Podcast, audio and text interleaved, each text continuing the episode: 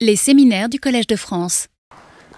Bienvenue aux amateurs de Jacobs qui nous rejoignent pour cette deuxième heure. Et euh, j'ai donc euh, l'extrême plaisir d'accueillir et de vous présenter brièvement Benoît Mouchard qui va donc nous proposer la lecture du premier des huit albums incontournables euh, que nous évoquerons dans cette série.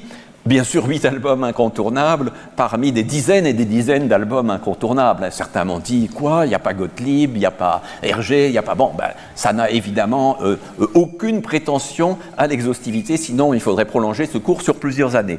Mais La Marque Jaune est un album qui a marqué plusieurs générations et Benoît Mouchard, qui a été directeur artistique du Festival d'Angoulême pendant plusieurs années, qui dirige aujourd'hui euh, le pôle bande dessinée des éditions Casterman, est un grand connaisseur et un grand passionné de Jacobs. Il lui a consacré deux ouvrages, un livre qui a beaucoup frappé, qui a beaucoup étonné, qui a fait découvrir une dimension inconnue du travail de Jacobs et d'Hergé d'ailleurs, à l'ombre de la ligne claire, avec ce personnage du scénariste de l'ombre, Jacques Van Melkebeek, et puis plus récemment une nouvelle édition de la biographie qu'avec François Rivière, il avait consacré à Edgar Jacobs. Donc voilà, euh, je crois qu'on a le meilleur interlocuteur possible et je vais ouvrir son PowerPoint avant de lui céder la parole.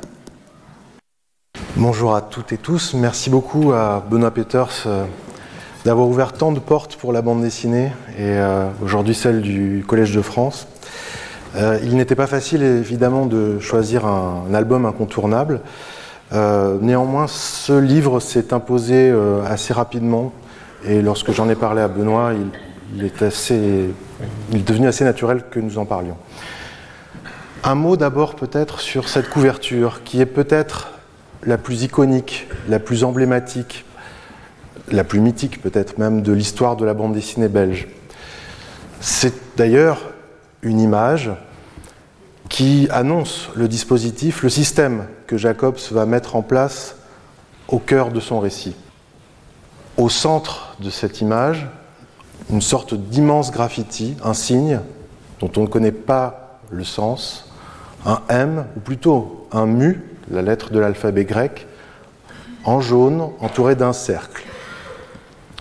Nous sommes manifestement à Londres, une plaque de rue nous indique Limehouse Dock, qui se trouve être, pour les amateurs de romans d'énigmes ou de romans euh, populaires, le quartier général de Fu Manchu. C'est un petit signe que l'auteur donne pour nous indiquer donc, que nous sommes à Londres. Deux personnages nous font face. On ne sait pas ce qui les plonge dans la stupeur, on ne le voit pas, c'est hors champ. On ne voit donc que ce signe.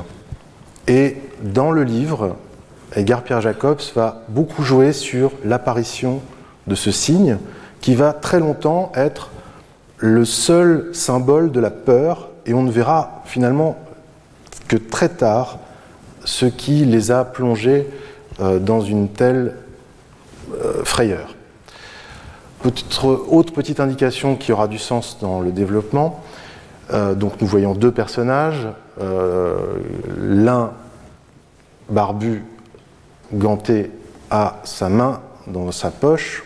On imagine qu'il va en extraire une arme, mais cette arme, elle aussi, ne nous sera pas montrée, car euh, le livre que vous avez sous les yeux, et bien que nous soyons toutes et tous des adultes, le livre que nous avons sous les yeux était destiné aux enfants, et au moment où il a été conçu, il y avait un certain nombre de prérequis et de, bienséances que les artistes et les auteurs de bande dessinée devaient tenir compte. On voit également un nom, Edgar P. Jacobs, un nom à consonance euh, anglo-saxonne qui peut évoquer Edgar Poe et qui pourtant euh, n'a que peu de liens avec la Grande-Bretagne, comme nous le verrons tout à l'heure. Alors, avant de rentrer dans le vif du sujet, pour vous rafraîchir la mémoire, ou bien pour celles et ceux qui n'ont peut-être pas encore lu euh, ce livre, je vous propose un très bref résumé de l'action. Le livre est sorti en 1956 aux éditions du Lombard à Bruxelles, mais il a d'abord été prépublié sous la forme d'un feuilleton entre août 53 et novembre 54 dans un hebdomadaire donc pour les enfants. En 53, en août 53, l'imaginaire du monde entier est encore très frappé par un événement historique dont on a beaucoup reparlé cette année, le couronnement de la reine d'Angleterre, Élisabeth II. La première page de cet album nous présente le vol de la couronne impériale d'Élisabeth II. Il y a évidemment une résonance très forte pour les lecteurs puisque euh, l'action qui est décrite dans l'histoire est exactement contemporaine de ce qu'ils ont vécu quelques mois plus tôt. Il se trouve que ce vol spectaculaire a été signé, un peu comme euh, Arsène Lupin signait dans les romans de Maurice Leblanc euh, ses forfaits, eh bien, un malfaiteur, anonyme, euh, du moins on ne connaît pas son identité, choisit d'élever au rang d'œuvre d'art ces différents méfaits en apposant une signature, la fameuse marque jaune que vous avez pu voir tout à l'heure sur ce mur de briques on apprend au début du récit que euh, le vol de la couronne est le sixième euh, attentat, si on peut dire, commis par la marque jaune. Et l'autre personnage qui était sur la couverture, Francis Blake, convoque son ami euh, Philippe Mortimer, professeur scientifique, donc on a une sorte de militaire, agent secret, policier qui est Francis Blake, et donc un scientifique qui est Mortimer. Et Blake convoque Mortimer pour essayer de comprendre euh, qui se cache derrière cette marque jaune. Euh, marque jaune qui, dit Blake, pourrait être subversive. Évidemment, le vol euh, d'un symbole aussi fort que la couronne est un peu une sorte de mise en danger de l'ordre établi. C'est d'ailleurs une constante des aventures de Blake et Mortimer de commencer les histoires par une perturbation de l'ordre assez longtemps dans l'album, vous le verrez, euh, la seule chose qui soit offerte euh, à l'imagination du lecteur, c'est cette euh, marque jaune. On a ici au centre un, projet de couverture qui n'a pas été retenu, qui était sans doute spectaculaire, mais moins réaliste que cette couverture qui a finalement été retenue. La marque jaune annonce euh, ces méfaits à la presse, un peu comme Jack l'Éventreur le faisait à la fin du XIXe siècle euh, dans les journaux et auprès de la police. Et euh, elle finit par, cette marque jaune, enlever quatre notables, un juge, un journaliste, un scientifique, enfin deux scientifiques en fait. et encore une fois, ce qui sera offert à l'imagination du lecteur, ce n'est rien d'autre que cette fameuse marque jaune que Jacobs, l'auteur, qualifie de fatidique, ironique euh, dans de nombreux textes. Elle finit par apparaître finalement page 23, donc très tard dans le récit. Euh, c'est une sorte de personnage masqué, euh, inquiétant, muet, qui ne fait que rire. qui dans un premier temps donc signe, on voit enfin qui signe cette fameuse marque jaune, c'est une créature euh, presque fantastique puisqu'elle semble dotée de super pouvoirs, elle est tout à fait euh, inaliénable et elle peut même suffoquer les gens qui sont autour d'elle comme une sorte de sorcier ou de, magicien. On est vraiment dans, dans un récit fantastique, mais l'explication rationnelle viendra assez vite. Nous sommes euh, là dans le rituel d'une vengeance, ourdi par l'un des personnages qui a été enlevé, le professeur Septimus, qui, n'ayant pas supporté d'avoir été humilié par les, les, trois autres personnages que nous avons vus tout à l'heure, le, journaliste, le scientifique et le juge, a décidé de montrer que sa théorie euh, sur les ondes électriques du cerveau était tout à fait réelle et qu'il pouvait, à l'aide d'une sorte de zombie, euh, de golem même on pourrait dire, si on veut faire une référence euh, plus légendaire. Euh, il peut donc manipuler l'esprit et le corps d'autrui à distance grâce à des ondes électriques, la fameuse onde méga qu'il a théorisé dans un livre qui a donc été beaucoup critiqué. Pour Blake et Mortimer, ce sera évidemment une surprise, il y a un coup de théâtre, puisque cette créature inanimée, ce zombie, n'est autre que leur ennemi juré, Ulrich, que l'on a quitté dans le précédent épisode, qui avait été frappé d'une malédiction, que ton nom ne soit plus, était la formule euh, lancée par le tchèque Abdelrazek au cours de cette aventure, et on l'avait vu errer dans le désert, euh, et on n'en savait plus rien de lui, et manifestement, le pauvre Ulrich euh, s'est retrouvé totalement manipulé donc par Septimus. À la fin de l'histoire, bien entendu, l'ordre est rétabli, c'est toujours le cas dans les aventures de Blake et Mortimer, et euh, la couronne impériale pourra retourner dans les collections euh, et surtout sur la tête d'Élisabeth II. Un mot également peut-être donc sur cette prépublication euh, et sur son auteur. Donc le feuilleton apparu dans le journal de Tintin, journal dont le slogan était de 7 à 77 ans, comme on dit en Belgique, de 7 à 77 ans. Chaque épisode euh, était publié en dernière page, ce qui montre aussi l'importance de ce feuilleton. Jacobs, au moment où il réalise cette histoire, n'est pas un jeune auteur. Il a presque 50 ans euh, et il a eu déjà plusieurs vies avant d'être dessinateur de bande dessinée. Il est né en 1904 à Bruxelles, dans une famille relativement modeste. Euh, son père était sergent de ville, sa maman marchande de légumes. Et ce qui va beaucoup frapper son enfance dans un foyer où il y avait peu de lectures, peu de romans, à part des revues et des magazines. Il y a eu une sorte de, de, scène très forte pour lui, de scène primitive très forte pour lui. Ça a été le moment où son père, sergent de ville, qui était commis d'office pour euh, garder le, théâtre des galeries à Bruxelles, euh, lui a permis de rentrer pour assister à un opéra. Cet opéra, c'est Faust, euh, qui va vraiment beaucoup, beaucoup euh, marquer euh, Jacobs. L'autre passion de Jacobs, ce sera le dessin. Et toute son enfance, il va vraiment balancer entre l'envie de devenir un artiste de scène et celle de devenir un dessinateur. ses parents ne l'ont pas découragé. Euh, ils lui ont permis de faire des études. Il a été élève à l'Académie des Beaux-Arts, qui à l'époque de Bruxelles, qui à l'époque était dirigée par l'architecte Art Nouveau Victor Horta. Il ne va pas tellement se plaire euh, à l'Académie des Beaux-Arts.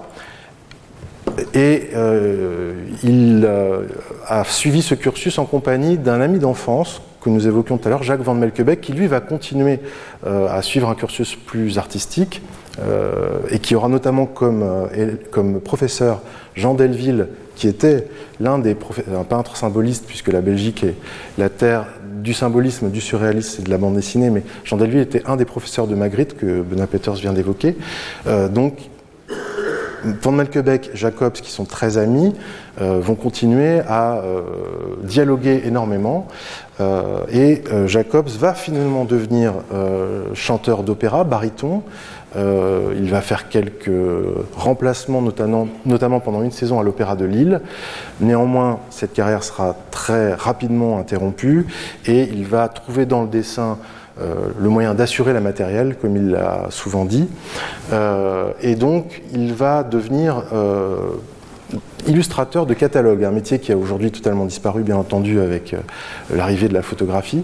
Donc, il va développer, euh, grâce à ce travail alimentaire, euh, un soin particulier à représenter le moindre détail d'un décor. Euh, d'un costume aussi. Donc il était chargé donc de, dessiner, euh, ça pouvait être euh, effectivement du mobilier, ça pouvait être des jouets, ça pouvait être des, vêtements, de la vaisselle, des matériels presque on pourrait dire électroménager. Et tout ça, il va s'en servir beaucoup plus tard.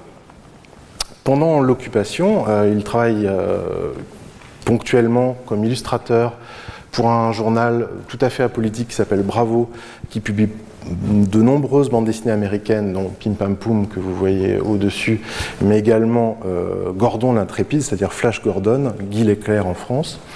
Et euh, après Pearl Harbor, les pages américaines ne parviendront plus euh, en Europe et la rédaction du journal Bravo va demander à Jacobs de terminer un épisode de Gordon l'intrépide et donc d'illustrateur de contes, d'illustrateur de légendes, il va prendre un premier contact donc avec une suite de, de extrêmement importantes, dessinées par Alex Raymond, qui est donc Gordon l'Intrépide. Pour l'anecdote, en Italie, au même moment, deux auteurs vont également faire ce travail, et l'un des deux sera Fellini au scénario. Euh, ce premier galop d'essai aura beaucoup encouragé euh, Jacobs euh, et surtout aura montré aux, responsables de cette revue qu'il était capable d'assumer la création peut-être d'une bande dessinée originale. Et donc il va créer le rayon U où il va mettre en place une manière très personnelle de raconter des histoires qui consiste à se réapproprier un certain nombre d'images très fortes qui l'ont marqué dans son adolescence, dans son enfance. Il a été un, spectateur de films, il a été un lecteur de romans d'énigmes. Euh, et le rayon U convoque le souvenir de King Kong, convoque le souvenir évidemment aussi euh, du monde perdu avec des dinosaures, euh, poursuit d'une certaine manière aussi le space opéra de Gordon l'Intrépide, mais dans une veine tout à fait différente. Ce travail d'illustrateur pour la revue Bravo fait qu'il est repéré par d'autres professionnels, notamment Hergé, qui a rencontré donc l'ami d'enfance Jacques Van Melkebeek euh, à la rédaction du Soir volé. Euh, et euh, il va y avoir une rencontre entre Jacobs et Hergé provoquée par Van Melkebeek, car à ce moment-là, Hergé souhaite remettre en couleur les aventures de Tintin. nous avons ici, donc vous voyez, Jacobs en cravate, Van Melkebeek qui est au milieu et Hergé, trois hommes qui manifestement s'entendaient extrêmement bien. Jacobs va devenir euh, le deuxième coloriste euh, d'Hergé. Euh, il y avait auparavant une, jeune femme qui s'appelait Alice de Vos. Et il va surtout permettre à Hergé de faire évoluer son système de représentation. L'apport de Jacobs dans les aventures de Tintin, il est principalement dans ce soin fétichiste apporté au décor, que vous pouvez voir par exemple dans cette case du sceptre d'autocar, sceptre d'autocar qu'Hergé a totalement redessiné donc en compagnie euh, de Jacobs. Dans la foule de ces hauts dignitaires du régime Sildave, on reconnaît euh, Hergé et son épouse, Jacobs, mais également Van Melkebeek. Euh, vous regarderez peut-être plus en détail si, si vous le souhaitez. Au-delà de cet apport graphique, qui conduira tout de même Hergé à créer après le départ de Jacobs, le studio Hergé et à s'entourer d'assistants, puisque vraiment la manière de représenter euh, le réel dans les aventures de Tintin aura totalement changé après Jacobs, Hergé étant un humoriste et Jacobs étant plutôt un atmosphériste, comme on le verra euh, dans euh, la présentation de la marque jaune.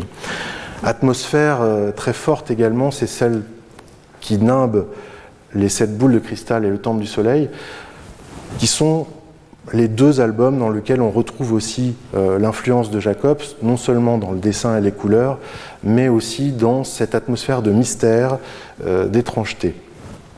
J'aurais pu évoquer dans euh, les réminiscences du rayon U, évidemment, les collections du musée du cinquantenaire de Bruxelles, notamment pour l'art précolombien, qui est évidemment très présent dans cet épisode.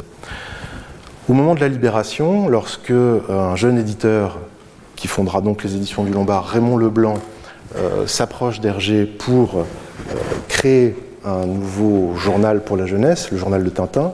Évidemment, euh, Hergé va proposer de s'entourer de Jacobs, avec qui il travaille, mais également de Van Melkebeek, qui sera le rédacteur en chef tout à fait anonyme et occulte de, des premiers numéros du journal de Tintin, et ce pendant un certain nombre de semaines. Et Jacobs euh, qui avait été tenté de donner une suite au rayon U, euh, est un peu poussé par Hergé à ne pas faire un récit médiéval, qui était son premier souhait. Euh, Hergé est très attentif à ce que le journal soit un journal moderne, qui ne soit pas tourné vers le passé, qui ne soit pas seulement dans la fable, qui ne soit pas seulement dans la fiction et la légende. Et Jacobs va euh, créer euh, donc une histoire, un feuilleton qui s'appelle Le secret de l'espadon, qui met en scène une troisième guerre mondiale. Alors évidemment, aujourd'hui, ça nous paraît euh, très fort, mais ça l'était encore sans doute beaucoup plus pour les tout jeunes lecteurs en 1946, puisqu'ils venaient, eux, de sortir, ces tout jeunes lecteurs, de la Seconde Guerre mondiale. Et le récit s'ouvre, comme très souvent d'ailleurs dans Blake et Mortimer, tout de suite, in res, il s'est passé déjà beaucoup de choses avant que la première page nous soit connue. On découvre donc ce fameux Ulrich que j'évoquais tout à l'heure, qui est une, sorte de mercenaire qui travaille donc pour, une puissance étrangère. C'était le premier épisode, le secret de l'espadon. Deuxième épisode, c'est donc le mystère de la Grande Pyramide, euh, qui s'étend sur euh, plusieurs années. Euh, c'est le secret de l'espadon, le mystère de la Grande Pyramide, vraiment deux histoires qui installent Jacobs presque au même niveau, en tout cas dans le cœur de beaucoup de lecteurs, que celui d'Hergé. Je ne parle pas des ventes d'albums, je parle vraiment du ressenti des jeunes lecteurs euh, qui suivaient semaine après semaine. C'est favorisé aussi parce qu'à l'époque, Hergé traverse une période de, dépression et qu'il est très souvent absent des pages du journal de Tintin. Et donc évidemment, euh, Jacobs, euh, qui encore une fois démarre une deuxième vie, va prendre beaucoup de place dans le cœur des lecteurs. Les deux personnages, euh, Blake et Mortimer, sont inspirés euh, de personnages réels. Euh, Jacques Lodi, qui était le fils d'un portraitiste royal, Jean Lodi, donc un peintre professionnel, que vous voyez avec donc au-dessus, avec une petite moustache, qui est resté un personnage assez excentrique dans Bruxelles, qui refusait de prendre le tram, qui aimait circuler à cheval, enfin un personnage vraiment tout à fait flamboyant. Et donc Jacques Van Melkebeek qui va inspirer euh, les traits de Mortimer, mais qui, au-delà de cette espèce de caractérisation physique qu'il va donner au personnage de Mortimer, va devenir vraiment un interlocuteur indispensable.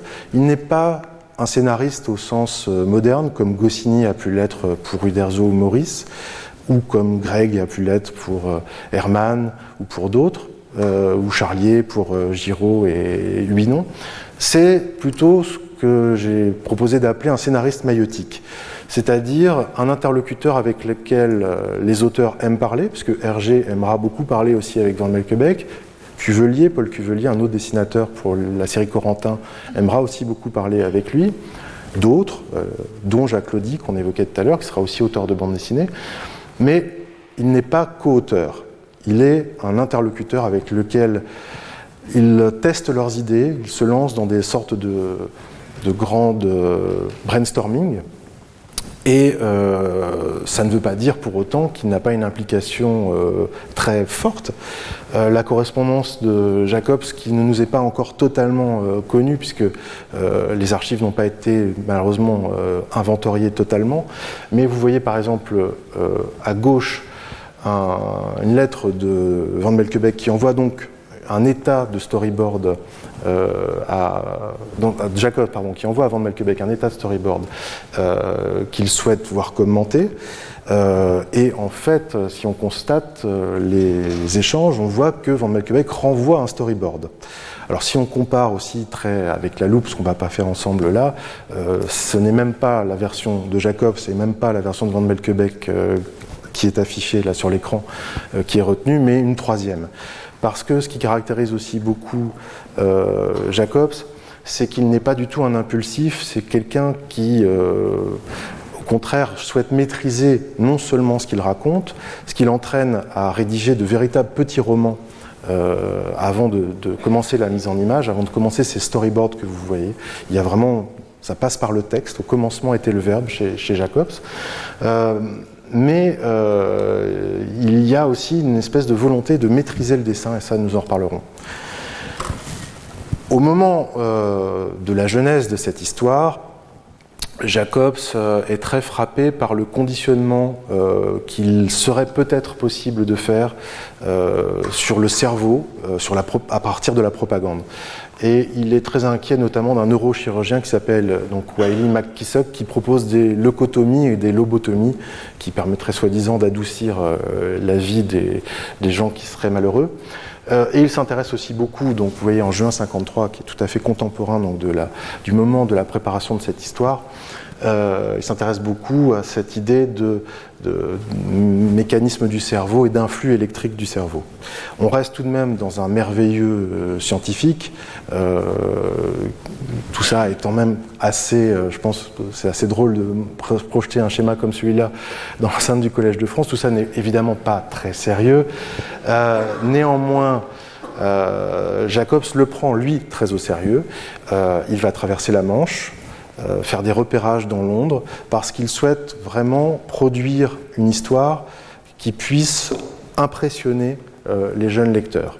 Comme il a lui-même été impressionné, par exemple, par l'aiguille creuse, je parlais d'Arsène Lupin, il a souvent dit qu'il avait été très frappé en lisant ce roman de découvrir plus tard des photos d'Étretat et de comprendre que le décor imaginaire qu'il avait découvert dans, cette fiction policière s'appuyait sur le réel. Et ça, c'est un système très important aussi dans la manière de raconter de Jacobs, un système qui va influencer beaucoup d'autres auteurs et qui sera vraiment décisif dans l'histoire de la bande dessinée franco-belge. Pas plus tard qu'hier, euh, Jacques Tardy, l'auteur d'Adèle Blanc-Sec, me disait qu'enfant, il avait été totalement stupéfait en bus avec sa maman euh, dans Paris de découvrir qu'une porte d'immeuble euh, qu'il voyait pour la première fois en vrai était une porte d'immeuble qu'il avait vue dessinée dans SOS Météor. Et ça a été une sorte de déclic pour lui, comme je pense aussi pour beaucoup de lecteurs. Alors, dans la jeunesse toujours de cette histoire, on a la chance, parmi les nombreux livres qui ont été publié sur, euh, Jacobs, d'avoir euh, parfois des petits fragments génétiques, on va dire, du récit. Et là, on a un document de la main de Jacobs qui présente plusieurs recherches de titres. Alors, L'homme aux lunettes jaunes, pardon, Un cas étrange, L'énigme de Tavistock Square, L'étrange Mr. Guinea Pig, la marque jaune, le signe jaune, l'onde mystérieuse, l'onde méga, l'onde maléfique, l'onde magna, le fluide maléfique et l'onde de Prométhée. Ce dernier titre, l'onde de Prométhée, bien sûr, fait appel à la mythologie grecque, à l'idée peut-être d'un scientifique ou d'un homme qui serait voleur de feu et qui se prendrait pour euh, l'égal de Dieu, mais aussi au roman très important et que Jacobs a beaucoup aimé de Mary Shelley, Frankenstein ou le Prométhée moderne, Septimus, le savant fou de cette œuvre, ne va pas utiliser des cadavres pour euh, mettre à l'épreuve euh, ces théories et réussir à, créer son, golem, euh, son, monstre de la marque jaune. mais il va utiliser un homme qui manifestement n'a plus sa raison. Le sommeil de la raison d'Ulrich engendre le monstre de la marque jaune, pourrait-on dire. Et donc il y a cette imagerie également qui est liée au cinéma, avec euh, les deux films de James Whale, Frankenstein et La fiancée de Frankenstein, où on voit beaucoup d'appareils électriques euh, très graphiques, qui sont extrêmement, euh, je pense, agréables à dessiner pour un, auteur comme Jacobs. Autre référence, évidemment, un cas étrange, bah, c'est le docteur Jekyll et Mr. Hyde. c'est plus pour l'atmosphère, peut-être aussi pour le dédoublement de personnalité, puisque Septimus apparaît extrêmement euh, euh, étrange quand même lui aussi au début, mais n'est pas antipathique totalement. Euh, et il s'avérera être bien sûr le véritable marionnettiste de, cette histoire. Autre référence, alors là c'est un auteur que Jacobs et Van Melkebeek aimaient beaucoup, qui est Herbert George Wells.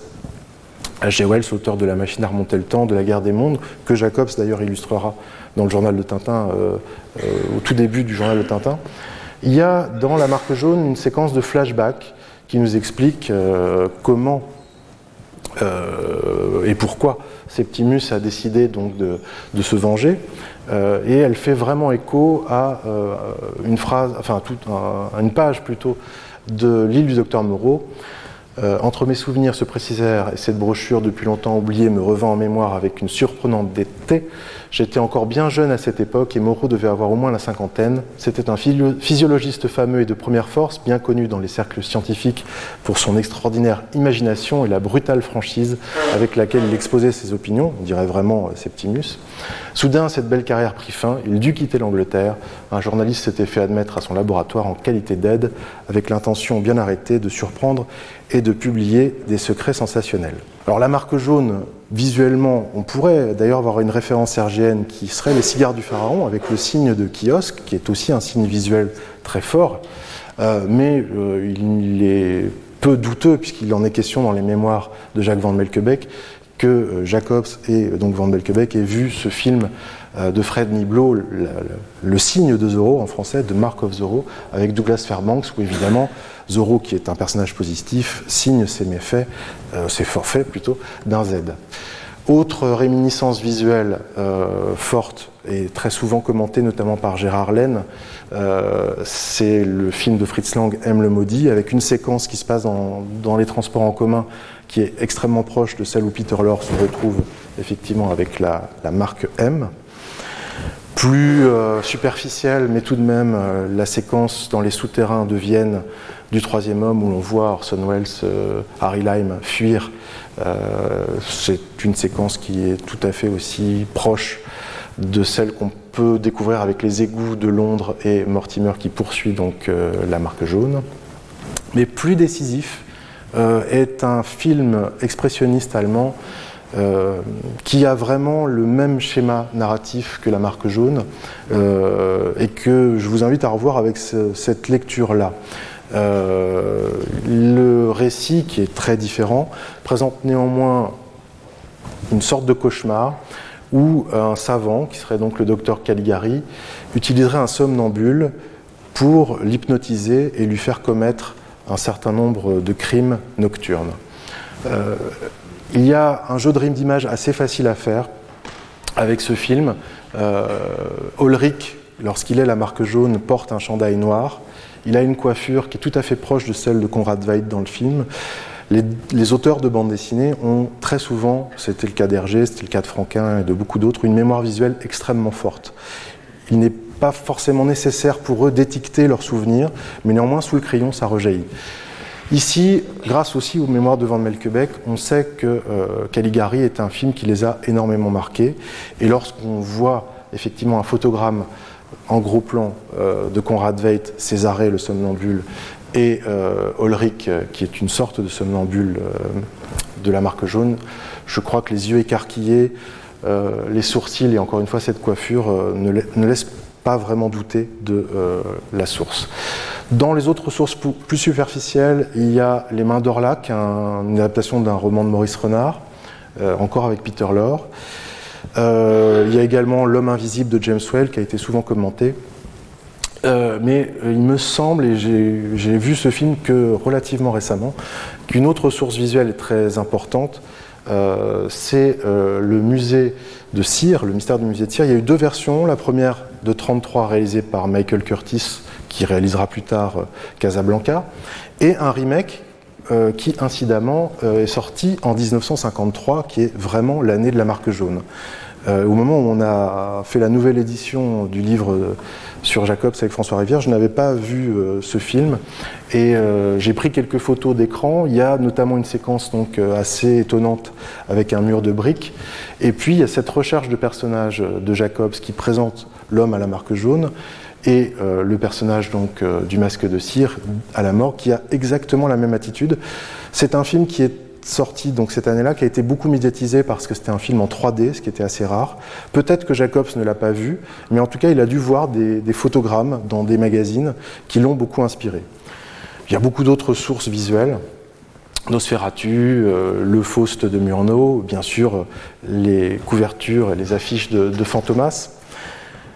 Euh, mais tout ce, toute cette matrice visuelle, je dirais, euh, n'est pas euh, fondamentale. D'autant plus que c'est un, tissu avec lequel Jacobs va pouvoir broder, mais ce n'est pas vraiment ça qui fait la force de la marque jaune. Ce qui fait la force de la marque jaune, encore une fois, c'est ce que Jacobs ne pouvait pas nous montrer. Je disais tout à l'heure que les auteurs de bande dessinée à cette époque étaient contraints. Eh bien, il y a un exemple euh, tout à fait euh, historique, on va dire. Euh, c'est la première couverture à laquelle songeait pour cet épisode, donc le premier épisode de la marque jaune dans le journal de Tintin. Vous voyez donc là, ici, évidemment, une référence très nette au Nosferatu de Murnau et un monstre donc qui apparaît en première page. Ce dessin pose deux problèmes. Le premier problème, je dirais, et esthétique. Euh, peu de temps après La Marque Jaune, il y a un film de Jacques Tourneur qui va sortir qui s'appelait euh, Rendez-vous avec la peur, Night of the Demon, où Jacques Tourneur va être extrêmement contrarié parce que le producteur du film a absolument voulu insérer au début du film l'image du monstre. Or, il voulait, bien entendu, garder le plus tard possible l'apparition de ce monstre. En montrant un monstre qui, d'autre part, n'a strictement rien à voir avec le monstre euh, beaucoup plus euh, quotidien, beaucoup plus humain que celui que Jacobs va mettre en, place, c'est une sorte de fausse piste que Jacobs lance mais c'est aussi un piège euh, dans lequel il se met tout seul, parce que l'attente sera forcément déçue. Le monstre que nous verrons ne ressemblera pas à ce monstre-là.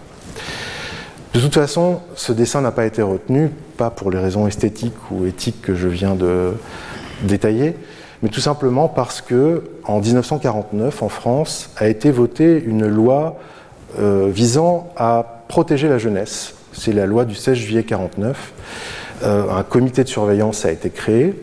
Euh, c'est une loi qui a été votée sous l'impulsion de deux lobbies a priori opposés.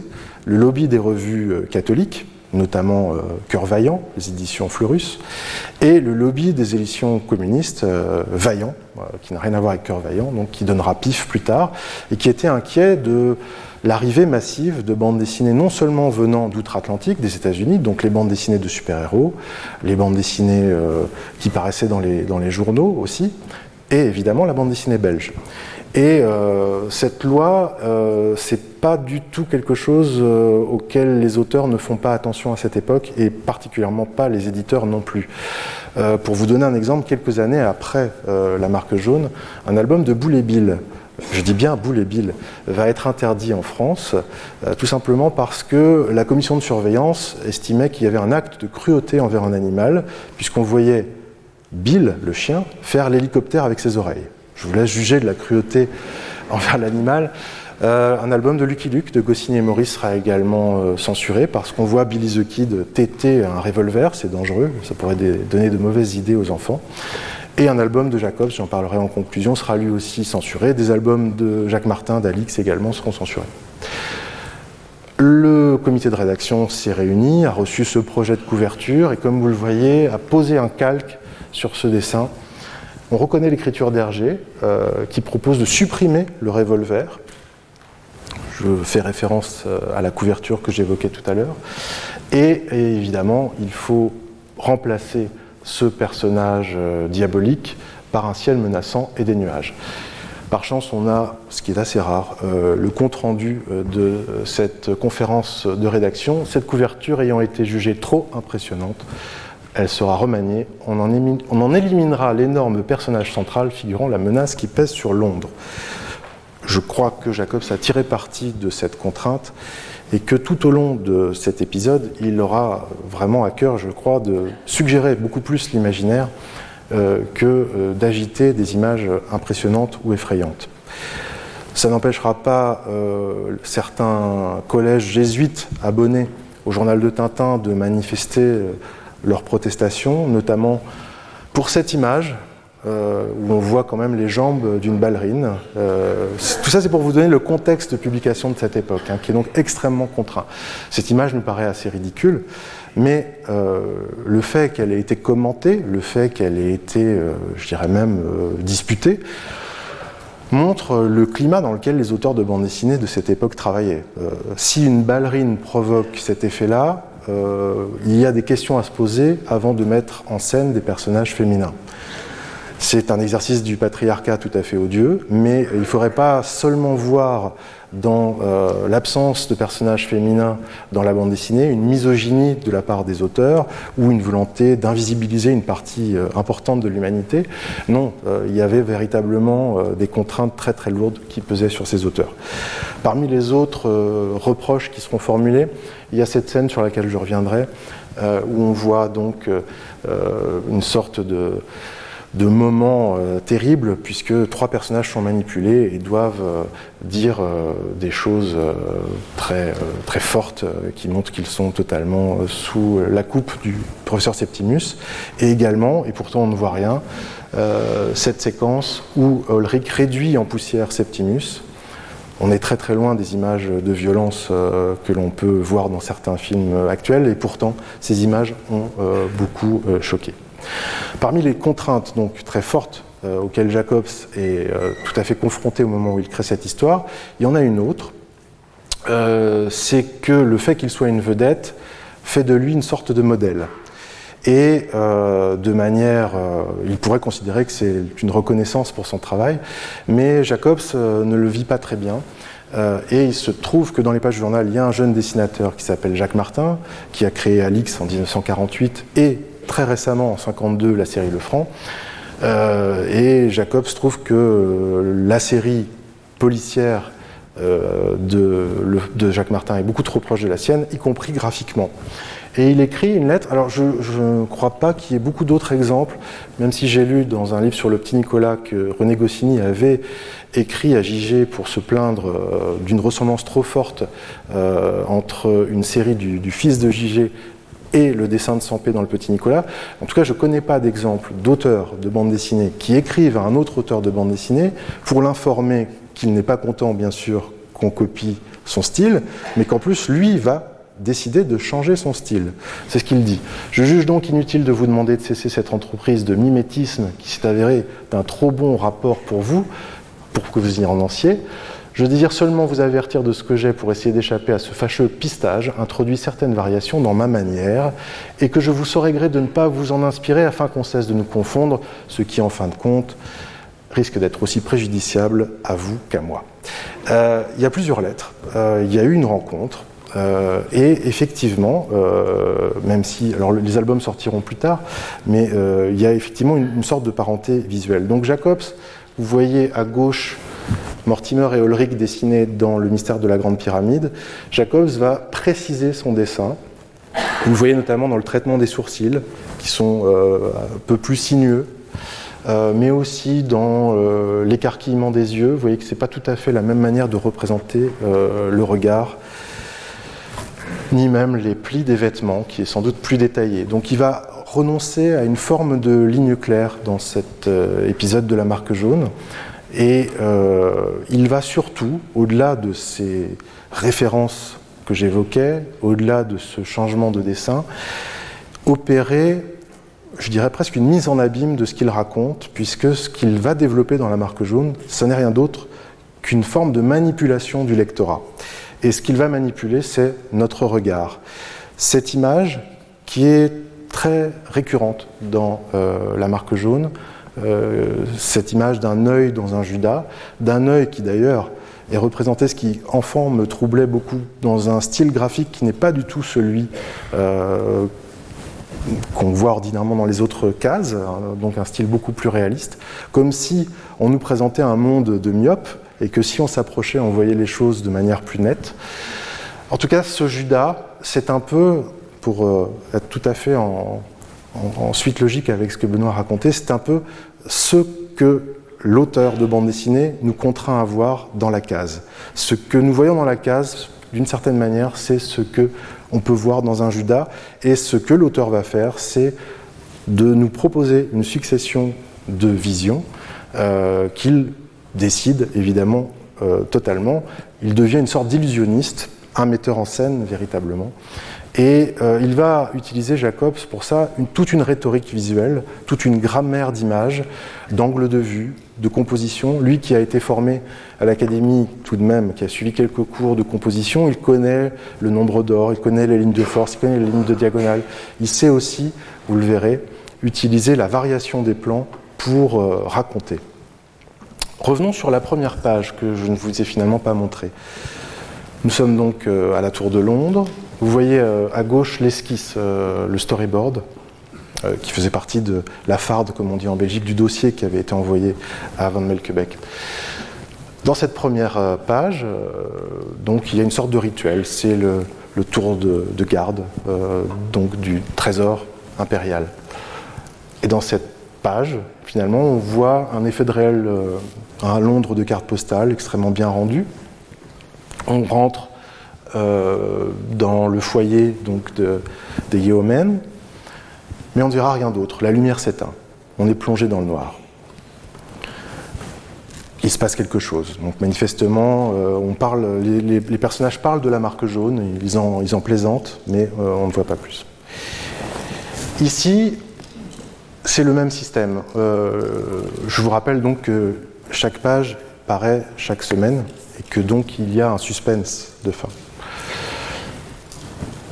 Jacobs va mettre en place un système qui est bien connu euh, des cinéastes, bien connu des cinéphiles, euh, qui consiste à montrer un visage en gros plan. C'est ce qu'on appelle une image affecte. On montre un sentiment. Le plus souvent, le sentiment le plus fréquent que Jacobs va montrer, c'est la peur.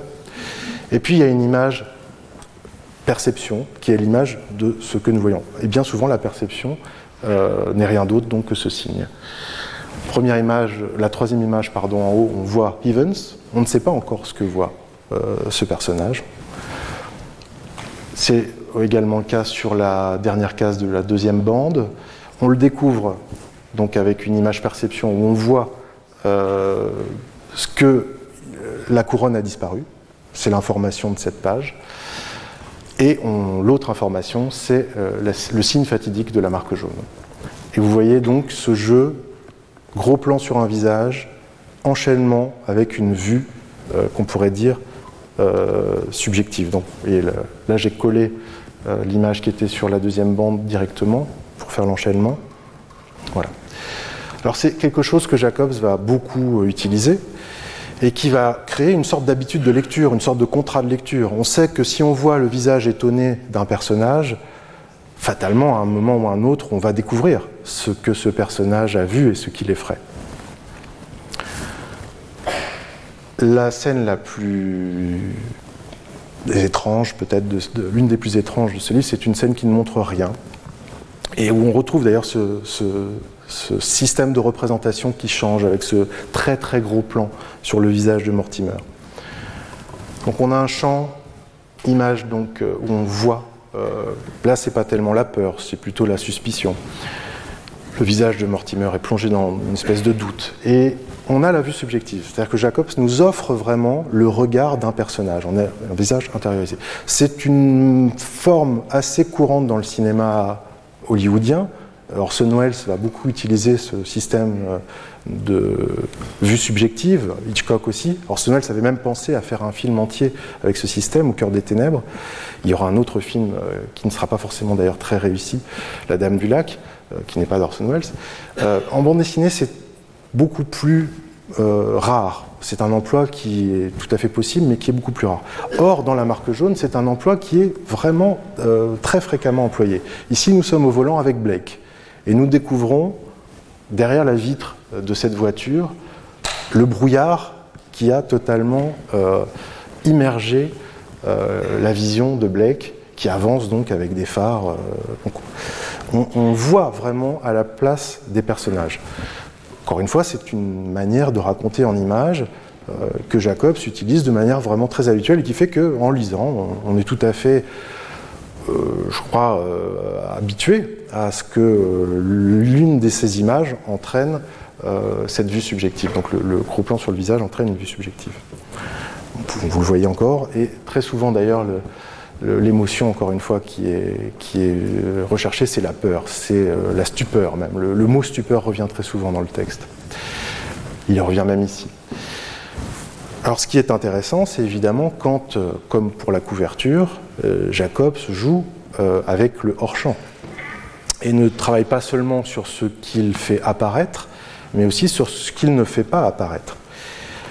Et le lecteur est un peu comme Mortimer dans une cellule capitonnée et euh, doit parfois deviner des choses qui ne lui sont pas montrées. ici, on entend des voix, on entend, on entend un possible dialogue, euh, on ne voit que l'œil, donc Mortimer ne sait pas encore. Enfin, ici, il sait, déjà que c'est Mortimer, que c'est Ulrich. Euh, ici, donc, même système, sauf que entre ces deux images, il s'est passé une semaine. Une semaine durant, laquelle le lecteur a eu tout le temps de se faire euh, sa propre histoire.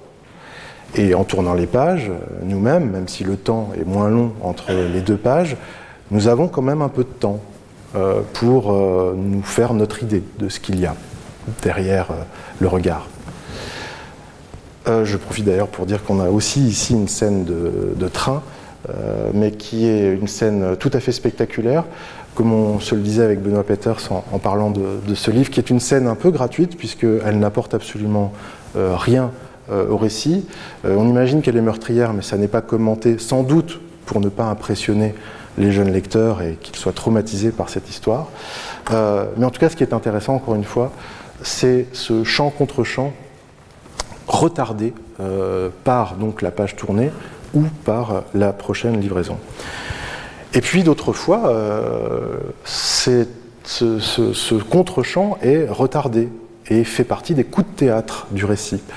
Ici, on découvre donc Mortimer, qui a enfin réussi, grâce à un visiteur, à mettre la main sur le livre de ce docteur Wade qui semble être au cœur d'un scandale, donc l'onde méga. Et il dit Bon sang, quelle idée Non, mais c'est impossible. Mais on ne sait pas, au ce stade-là de l'histoire, qu'est-ce qui euh, l'impressionne, qu'est-ce qui euh, va faire basculer le récit. On le découvrira beaucoup, beaucoup plus tard.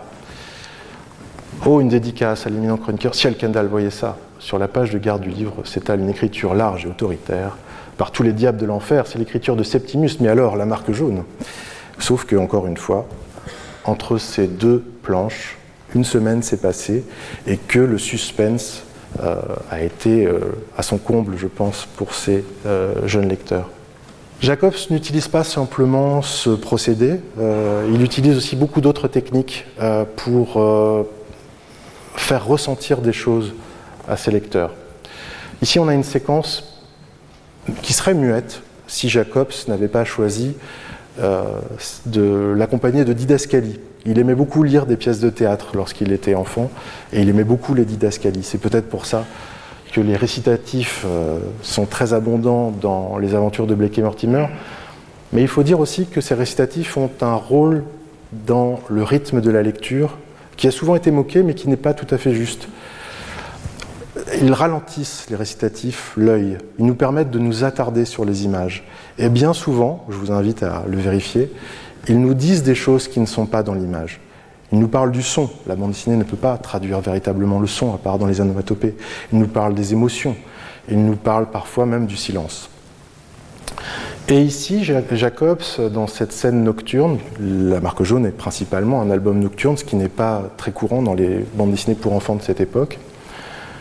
Ici, Jacobs va utiliser la couleur. À ce stade du récit, on ne sait pas hein, euh, que Ulrich euh, est le personnage euh, de la marque jaune.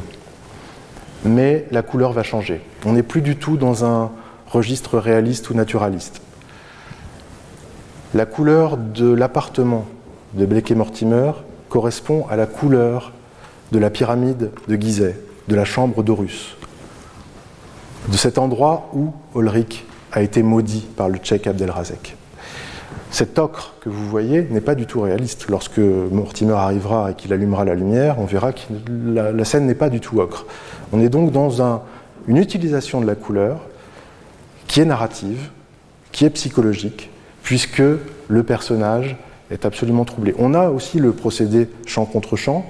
On ne voit pas le visage de l'homme aux lunettes jaunes ou rouges, euh, mais on voit qu'il regarde Akhenaton, qui est au-dessus de la cheminée, et on voit, par contre, en vue subjective, euh, Akhenaton.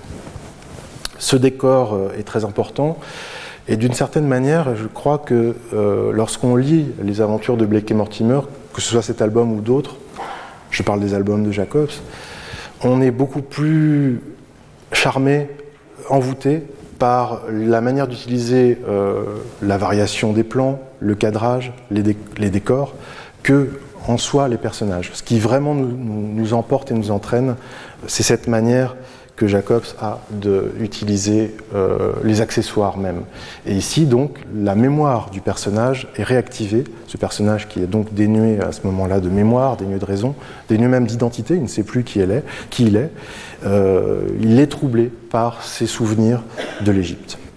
On approche de la fin, donc je vais euh, accélérer un tout petit peu, mais vous voyez qu'il n'y a pas que des, scènes comme ça peu psychologiques, il y a aussi des, scènes d'action très fortes.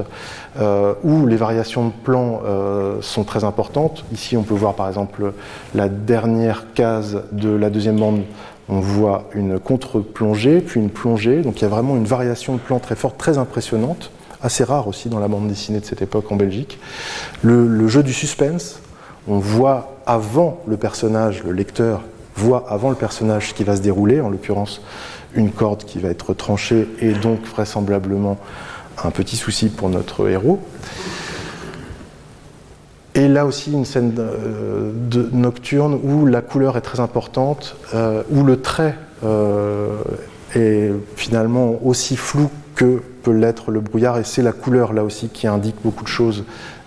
c'est une scène également très théâtrale, les projecteurs sont presque des projecteurs de théâtre, et vous voyez aussi à quel point Jacobs, dans cette case, joue avec le lecteur, donne des informations au lecteur que les personnages ne connaissent pas à travers euh, deux plans. Un premier plan où on voit un, policier euh, assez candide qui ne s'attend sans doute pas à recevoir un coup sur la tête. Euh, les autres, la foi aussi dans le dessin de Jacob, c'est tel qu'il peut représenter les éléments, il peut représenter la pluie, il peut représenter le, vent et même le feu. Cette séquence qui est extrêmement forte euh, et qui est d'ailleurs aussi très minimaliste dans les couleurs, euh, a beaucoup aussi impressionné, je crois, euh, les lecteurs. Puisqu'on arrive à la fin, je voulais dire également que Jacobs, tout aussi tourné vers l'image qu'il l'était, croyait très fort dans la force du verbe, puisque je disais tout à l'heure que la malédiction était que ton nom ne soit plus, et je crois que des générations de lectrices et de lecteurs ont pu, dans les cours de récréation ou ailleurs, dire cette formule par Horus demeure, formule magique qui va réveiller euh, le personnage d'Olric. En conclusion, euh, deux citations. Euh, la première de Jacobs qui confia à François Rivière en 1971 que même s'il avait été un auteur qui publié dans un journal pour enfants, il n'avait finalement jamais vraiment pensé au lecteur enfant, mais plutôt à lui-même. Moi, je n'ai jamais écrit en pensant à un enfant, mais plutôt au jeune homme que j'étais. Je cherche toujours à me faire plaisir, parce que je suis plus exigeant avec moi-même qu'avec les autres. Mais cette exigence n'a pas forcément été comprise, puisque en 1962, le piège diabolique a été interdit d'exportation en France euh, pendant de nombreuses années. Euh, que l'intervention de René Goscinny auprès de la commission euh, de surveillance malheureusement n'a pas pu faire effet alors qu'elle a fait effet sur beaucoup d'autres livres. Et je vous ai indiqué ce que les censeurs de cette époque avaient écrit. la sanction est motivée par les nombreuses violences et la hideur des images de ce récit d'anticipation. Je vous laisse juger de la hideur des dessins de Jacobs. Et ça m'entraîne à dire euh, aussi une autre citation qui est de Fritz Lang, qui a bien connu les régimes totalitaires. Je pense que la censure en régime démocratique des idées exprimées dans les livres ou les pièces de théâtre indique une incapacité à faire face aux vrais problèmes de la nation. Il s'agit d'un masque dont on recouvre les plaies sociales qui, nettoyées, rendraient la censure inutile. Il faudrait qu'on s'en rappelle. Retrouvez tous les contenus du Collège de France sur www.colège-2-france.fr.